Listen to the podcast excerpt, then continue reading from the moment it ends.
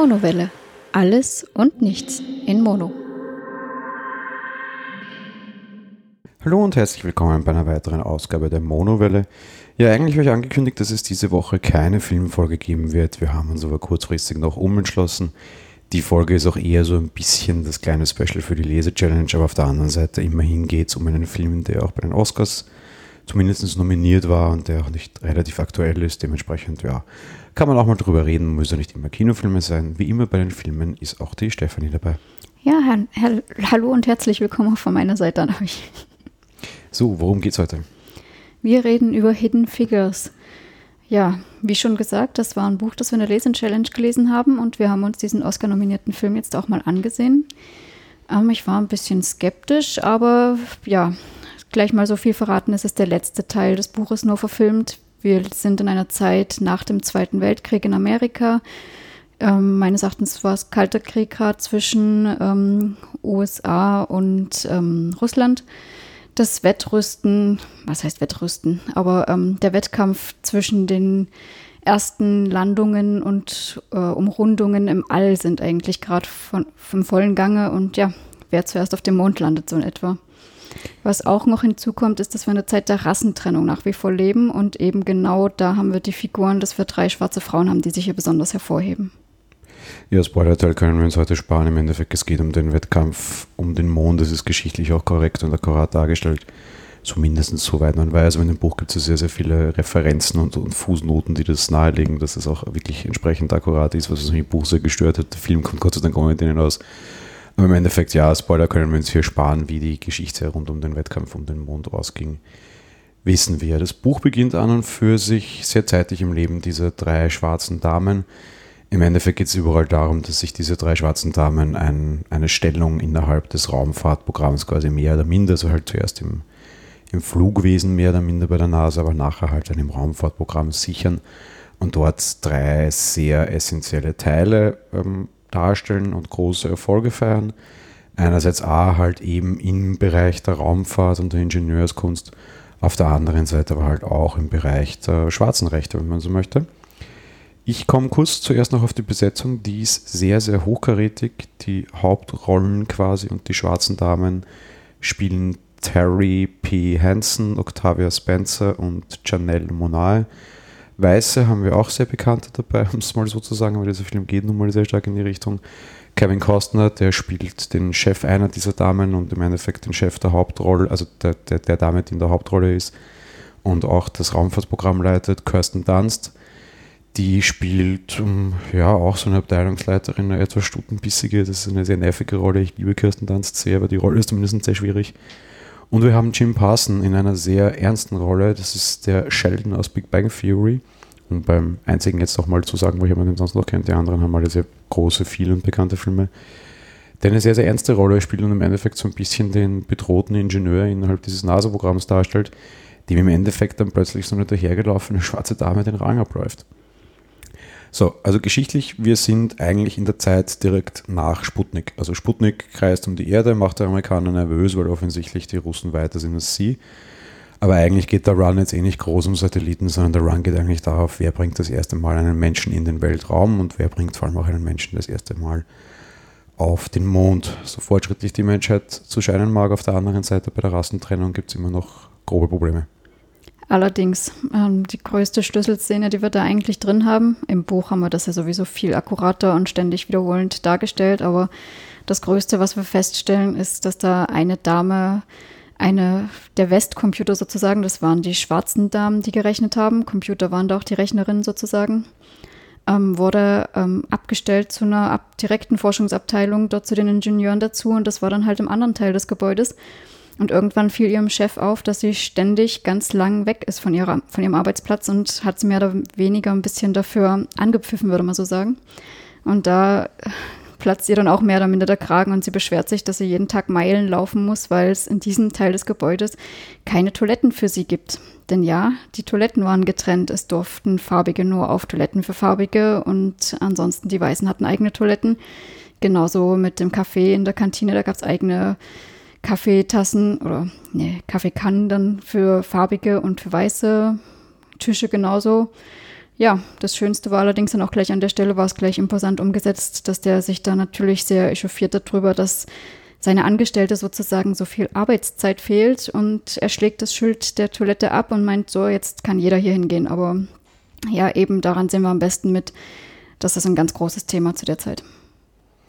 Unheimlich schön gespielt, da treffen einfach zwei Schauspielgrößen aufeinander. Miss Hansen, die Kevin Costner, der sehr gut in dem Film aussieht, eben wirklich anbrüllt, was eine schwarze Dame gegenüber eines weißen männlichen Chefs so sicher nicht darf. Man sieht, wie er immer mehr und mehr schluckt. Sie verlässt dann sehr wutentbrannt aller Furie noch den Raum, wo du dir schon denkst, okay, jetzt geht es erst rund. Aber gar nichts. Im Büro das Schweigen. Kevin Costner reißt so als erste Sofortmaßnahme einfach mal die Beschriftung von dieser Kaffeekanne eben runter, die quasi nur für Schwarze war. Und im nächsten Cut siehst du dann, wie er sehr typisch amerikanisch mit einem Golfschläger ähm, sehr unfachgerecht dieses Schild entfernt und sagt hier, äh, im Endeffekt, wir haben alle den, den, den gleichen Urin und die gleiche Farbe, wenn wir aufs Klo gehen. Hier gibt es sowas nicht mehr. Dann auch durchaus eher unmissverständlich. Also die, die, die, Weißen, die rundherum standen, fanden das offensichtlich auch nicht so toll. Unterm Strich ist aber er dann quasi der Erste, der da so ein bisschen für Rassengleichheit sorgt. Ne? Ja, das stimmt. Na, die Weißen haben sich da zu dem Zeitpunkt schon noch sehr privilegiert gefühlt. Das, das merkt man schon, also ist gut umgesetzt in dem Film, ja. Das ist ja auch schon vorher, ganz am Anfang, wie diese, diese ähm, schwarze Dame halt in die Abteilung versetzt worden ist, war es ja eigentlich am Anfang auch mehr oder minder so, dass man eine Szene hat, wo sie ganz kleinlaut und flüsternd eine weiße Kollegin halt fragt, ja, wo sind denn hier die Toiletten? Und die überhebliche Dame dann gleich, ich weiß ja nicht, wo deine Toiletten sind. Also, ja.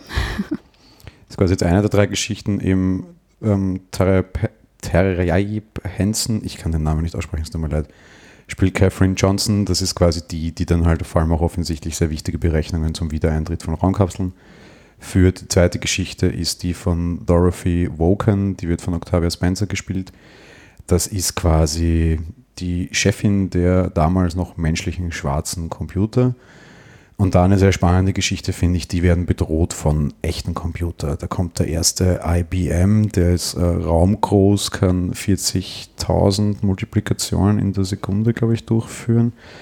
Das sind heute umgerechnet 40 Megahertz. Ich habe ähm, ein Vielfaches davon allein in meiner Armbanduhr, der Apple Watch auf dem Armgelenk.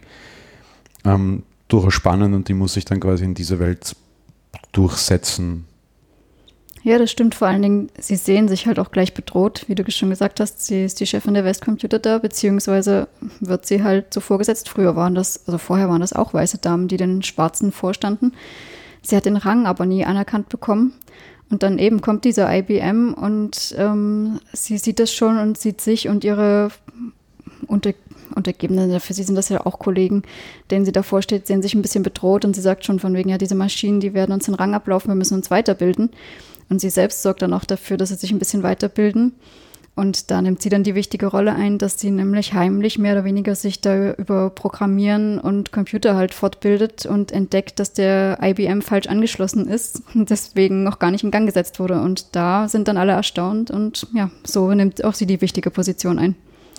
Klaut dann auch die Bücher aus den Bibliotheken, weil die für Schwarze an und für sich gar nicht zugänglich sind. Also die, die netten Phrasen hast von wegen, wir sind Steuerzahler, wir haben die alle bezahlt, darum kriege ich sie auch und die Dame verdient ja ganz gut und zahlt dann sich auch entsprechend Steuern. Auf der anderen Seite auch so wirklich nette Referenzen drinnen, wo dann wieder der, einige, der ein oder andere Nerd sich freuen könnte. Ein großes Buch mit Fortran, eine neue Sprache zur Kommunikation mit Computern. Ich habe Fortran noch lernen müssen, das ist fürchterlich alter Klimsch. Damals war das natürlich neu und der neueste heiße, ohne jetzt explicit werden zu müssen ganz lieb, ganz lustig. Was ich aber an der Geschichte wesentlich spannender fand, ist die, der Umgang mit ihrer Chefin. Das war eben Kirsten Dunst, die eine absolut stutenbissige Weise spielt, die aber so tut, als wäre sie aufgeschlossen und, und dem Ganzen gegenüber offen. Kommt dann nochmal die markige Aussage, auch wenn Sie glauben, ich habe etwas gegen Sie wegen Ihrer Hautfarbe, dem ist nicht so. Und daraufhin ergegnet nachher die Schwarze, mhm, es ist schön, wenn Sie das glauben. Also dieser, ich finde, das, das ist was, was man heute immer noch hat und immer noch sehr, sehr stark sieht. So dieses, ich bin ja aufgeschlossen und äh, weiß ich was, man wird ja noch das und das sagen dürfen und nein, darf man nicht und man ist deshalb trotzdem noch nicht aufgeschlossen. So ein bisschen dieses Phänomen, das ich in Österreich erlebt habe, nachdem Conchita Wurst den Song Contest gewonnen hat. So dieses, so, dieses ganze Land ist jetzt plötzlich nicht nur homophob Und geht schon. So funktioniert das aber halt nicht. Und genauso war das bei dir irgendwie auch. Und ich fand das aber auch von beiden unheimlich schön gespielt. Kirsten Dunst in der Rolle an sich hat mich genervt, aber diesen, diesen Fight zwischen beiden die ganze Zeit fand ich sehr, sehr schön und sehr, sehr, sehr aktuell. Ja, das stimmt. Das hat man ja nach wie vor bei allen aktuellen Themen immer, ja. Dritte Rolle oder dritte Geschichte, die wir dann sehen, war Mary Jackson, gespielt von Janelle Monae oder Monet oder wie auch immer, diese ganzen Namen machen mich fertig heute. Ähm, für mich persönlich die, die unspannendste Geschichte. Worum ging es da? Ja, ganz so unspannend war das jetzt nicht. Im Endeffekt, ähm, sie geht, also die kommen alle von den Computern und gehen alle in spezielle Abteilungen. Und sie wird die erste farbige Ingenieurin im Endeffekt. Ähm, ihr Vorgesetzter meint, sie soll ähm, an eine Hochschule gehen und ähm, Ingenieurstudium machen, sozusagen, weil sie wie eine Ingenieurin denkt. Nur das Problem ist, im Bundesstaat Virginia, ähm, ja, die Hochschule nahm gar keine farbige. Sie geht dann auch vors Gericht und klagt das ein im Endeffekt, sagt dem Richter noch von wegen, Sie können Geschichte schreiben, wenn Sie mir erlauben zu studieren. Und wahrscheinlich mehr oder minder auch durch diese Aussage bewegt sie ihn dazu, es ihr tatsächlich zu gestatten. Abdruck in der Geschichte dürfte die aber zumindest insofern keine gehabt haben. Ich meine, sie war erste Ingenieurin, ja, also schwarzen geschichtlich, ja. Alle anderen haben aber auch quasi einen Abdruck in der Geschichte der Raumfahrt hinterlassen. Äh, das dürfte sie, so wie man es zumindest im Film über, übersiedelt, also über, über, überliefert kriegt, nicht gehabt haben. Da bricht für mich der Film auch ein bisschen und ich fand, dass auch da, also außer die Szene mit dem Richter, wo sie ihn überzeugt und das war sehr charmant gemacht, fand ich die Geschichte sonst eigentlich eher entbehrlich und ist nicht wirklich relevant. Es geht ja nicht nur um die Raumfahrt, es geht ja eben auch um diese Rassentrennung und da hat sie den Schritt geebnet, für die Schwarzen zu studieren, das, dieses Ingenieurstudium. Also da muss ich ein bisschen widersprechen. Raumfahrt nein, Rassentrennung ja. Das sagte ich ja, sie hat nur einen Abdruck im, im Rassenthema hinterlassen, aber da bricht der Film mit den anderen beiden, weil die anderen beiden waren auch auf dem Weg zum Mond offensichtlich tragende und, und geschichtlich memorable Charaktere. Sie war halt nur für die Rassentrennung wichtig auch okay, auch schön, aber die anderen, ich, ich finde es eben schön, das ist, also man sagt auch der Filmtitel Hidden Figures quasi, ja, die versteckten Rollen bisher im, am, am Weg zum Mond. Für mich ist das das, was der Film auch so ein bisschen trägt. Und wo auch schon sehr viel Fokus darauf war. Und da geht es halt quasi nur um Rassismus. Nicht, dass das schlecht wäre oder sonst irgendwas, aber ich würde jetzt keinen Fußabdruck von ihr finden am Weg zum Mond. Hm, doch, weil sie gestaltet die Raumfahrtkapsel mit. Also da hat sie auch schon einen großen Anteil geleistet. Meines Erachtens war das ihr großer Anteil, denn alle drei Personen werden als wichtig für die Raumfahrt auch betitelt. Also sie war bei den Sonden, bei der Gestaltung und wie die halt konstruiert werden dabei. Also meiner Meinung nach da ihre tragende Rolle. Die schauspielerisch? Schauspielerisch fand ich das soweit sehr gut. Also ja, hab nichts auszusetzen. ähm, schauspielerisch fand ich es ähm, durchwegs ähm, zwischen sehr gut und extrem gut. Ähm, die Oscar-Nominierungen auch für Rollen, unter anderem auch für bester Film, gehen für mich okay. Ähm, dass es nicht gewonnen hat, geht für mich auch okay. Wir hatten heuer bessere Filme, es ist kein schlechter Film. Schauspielerisch war es wirklich sehr, sehr gut. Auch vor allem von Leuten, also das ist so lustig, ich bin in den Film hineingegangen mit einem Schauspieler, den ich sehr, sehr, sehr gerne mag und einem Schauspieler, den ich überhaupt nicht mag. Ich mag Kevin Costner aufs Blut nicht Warum auch immer, ich weiß es nicht, aber ich kann mit dem gar nicht. Und es war für mich die beste Rolle in dem ganzen Film, meiner Meinung nach. Und ich mag Kirsten Dunst seit ihren frühen Kindheitstagen mehr oder minder in Tanz mit einem Vampir. Ich will mehr, schon unheimlich gerne, fand ich in dem Film auch gut gespielt, aber der Charakter ging mir fürchterlich auf die Nerven. Ich fand aber auch die drei schwarzen Damen wirklich stark. Ich fand es aber auch sehr, sehr, sehr gut von der Produktion, dass sie denen noch wirklich starke Charakterschauspieler als weißes Pendant dagegen gestellt haben die wären sonst, sonst, sonst hätte das wieder so aufgesetzt und so absichtlich mit Zwang gewirkt. Da waren einfach wirklich drei Weiße gegen drei Schwarze, alle starke Rollen, du hast allen jede Rollen abgekauft. Es wirkte nicht gezwungen, es wirkte sehr glaubhaft, hat mir sehr, sehr gut gefallen. Das stimmt, das waren sehr gute Konträre, die sich super ergänzt haben im Endeffekt, ja. Ich bin jetzt so frei und gehe aufs Ende ein. Man möge glauben, das Ende ist dann quasi am Mond. Das stimmt nicht. Ähm, das Ende ist quasi nach dem ersten bemannten Weltraumflug, wo sie auch durch vereinte Kräfte dann mehr oder minder, da läuft dann quasi auch die Arbeit dieser Damen zusammen, ohne dass sie sich mehr oder minder groß begegnen während dieser Mission zumindest, wo sie den ersten bemannten Weltraumflug beenden, positiv und der Pilot, trotzdem es dazwischen Probleme gab, wieder zurück auf die Erde holen und er überlebt hat. Kann man geschichtlich auch alles nachprüfen, dürfte insofern auch alles stimmen, ist auch alles okay aber es endet nicht auf den Mond. Das, da wird der Zuschauer dann am Ende nur noch mit so Texteinblendungen quasi darüber informiert, worüber der Zuseher auch noch informiert wird, dass ich sehr angenehm finde, was aus diesen Damen heute wurde. Ist wahrscheinlich kein Zufall. Viele von denen haben letztes Jahr auch große Preise erhalten und wurden von den USA ausgezeichnet. Ähm, vielleicht auch so ein bisschen noch als letzte Amtshandlung eines schwarzen Präsidenten. Made be, sei es wie es sei, aber auch, auch den aktuellen Verbleib dieser Damen zu wissen, fand ich sehr angenehm. Ja, das war eine nette Anekdote, sehe ich auch so. Es gehört ja gewürdigt und sie haben ja echt große tragende Rollen gehabt. Und ja, waren ja offensichtlich auch so Freundinnen. Das war ja schon nett, alles anzuschauen so. Was es nach, nach knochentrockener irgendwie Geschichtsaufarbeitung klingt, finde ich, ist es aber auf der anderen Seite doch gar nicht so. Wir haben auch so eine kleine Liebesstory drinnen. Ich muss gestehen, ich bin normalerweise kein Fan von sowas. Und immer wenn irgendwie der Schnulzenfaktor kommt, äh, wird mir meistens schlecht. Was es nicht daran liegt, dass ich so der harte Action-Fan bin, sondern eher, dass ich sowas immer so in den Haaren herbeigezogen finde. Da haben wir dabei, dass sich quasi die führende Lady in einen ja, Generalkriegsrückkehrer, keine Ahnung, was auch einen Schwarzen, verliebt und man hat so ein bisschen diese Heiratsgeschichte dann nebenbei auch drinnen. Fand ich sehr nett, war sehr dünn aufgetragen, aber macht das Ganze noch so ein bisschen menschlicher, weil das waren halt eben auch nicht nur reiche Maschinen, die hatten halt auch Kinder und die hatten halt auch ein Privatleben und das finde ich auch sehr wichtig, dass man das sieht.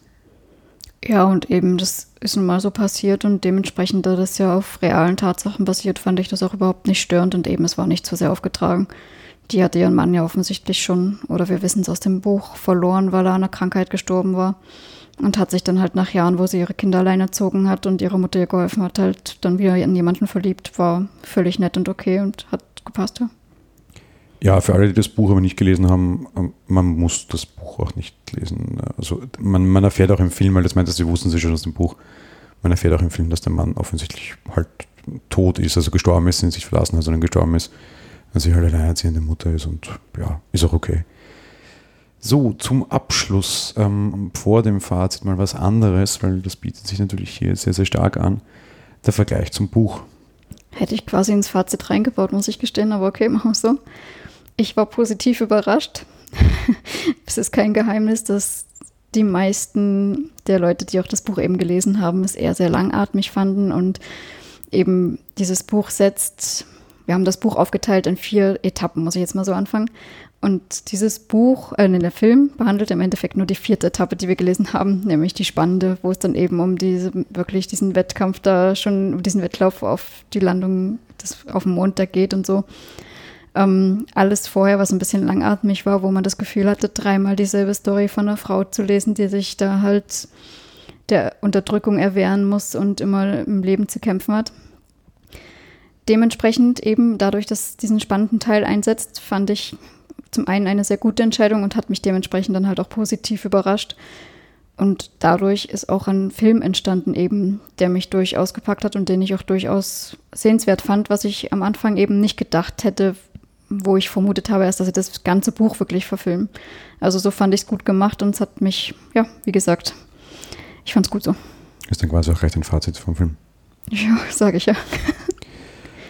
Ähm, ich bringe es recht, recht knapp und kurz und knackig am Punkt. Ich fand das Buch furztrocken und wirklich schlecht. Vielleicht nicht aufgrund der Recherche, aber zum Lesen war es einfach übel. Weil es einfach eine elendslange Auflistung von, von Tatsachen und Ereignissen war, die nicht wirklich interessant oder relevant sind und die mich einfach überhaupt nicht interessiert haben. Als Sputnik ins Spiel kam, habe ich auch damals sofort in der Gruppe geschrieben, ach, jetzt wird spannend und vielleicht geht es auch zum Mond und auf das habe ich sehr gehofft genau den Teil picken sie sich raus und das passt. In dem Buch hast du überhaupt keine zwischenmenschlichen Darstellungen drinnen, mehr oder minder. Das ist alles so irgendwie auktorial erzählt halt und, und, und äh, direkte Reden gibt es in dem Buch halt einfach so rein gar keine. Und das ist halt recht vorteilhaft, du hast in dem Film keinen Erzähler, du hast sehr wohl nur die Charaktere, die miteinander sprechen und keinen Erzähler, der irgendwie drüber erzählt, das hast du gar nicht, da hätte ich die Angst davor gehabt, dass sie es so tun. Und sie lösen es aber nicht so, du siehst hier sehr wohl die Dinge dargestellt. Es wirkt natürlich teilweise ein bisschen holprig und ein bisschen hölzern, weil es schon so aussieht, als hätten sie es absichtlich konstruiert und ein bisschen was gemacht, das, das es nicht gab. Der Film arbeitet schon sehr stark mit, mit, mit Einstellungen. Also du hast so Tag 17, Stunde 3 bis 4, zack, Tag 25, Stunde 1 bis 1,5 quasi. Also es sind so die wichtigen Szenen aneinandergereiht und das relativ lose und du fährst nur nebenbei, dass das so wirklich irgendwie so eine Story oder so ist. Also dieses leicht Geschichtliche hat es für mich dadurch schon noch. Ich finde es aber echt trotzdem nicht schlecht gemacht. Schauspielerisch und von den Schauspielern lebt der Film ist es top. Hat mich gut unterhalten, wird nicht mein Lieblingsfilm werden, kann man an einem Sonntagnachmittag irgendwie ruhig und gemütlich gucken.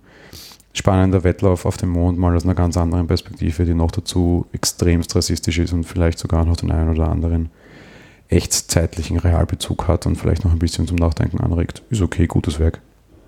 Sehe ich ganz genauso. Eben, wie schon gesagt, das Buch biografisch. Sie wurde geboren dann, heiratete dann, lebte dort und eben keine direkte Rede, wie schon gesagt. Und eben das, der Film ganz anders, fand ich gut so und eben auch mit den Zeitfenstern klar. Musste ja irgendwie umsetzen, also von dem her völlig in Ordnung, alles super gemacht soweit. Ja, dann bedanken wir uns bei den Zuhörern. Liebe Grüße an die Lese-Challenge-Gruppe, die uns hoffentlich auch hört. Und ja, wir hören uns bald wieder. Ja, einen schönen Tag, Abend, Mittag, was auch immer. Von mir auch. Bis zum nächsten Mal. Ciao. Tschüss.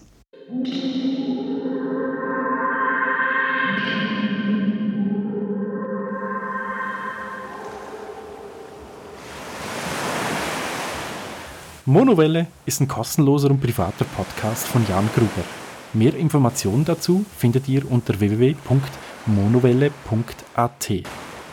Abonniert den Podcast mit iTunes oder dem Podcatcher eurer Wahl.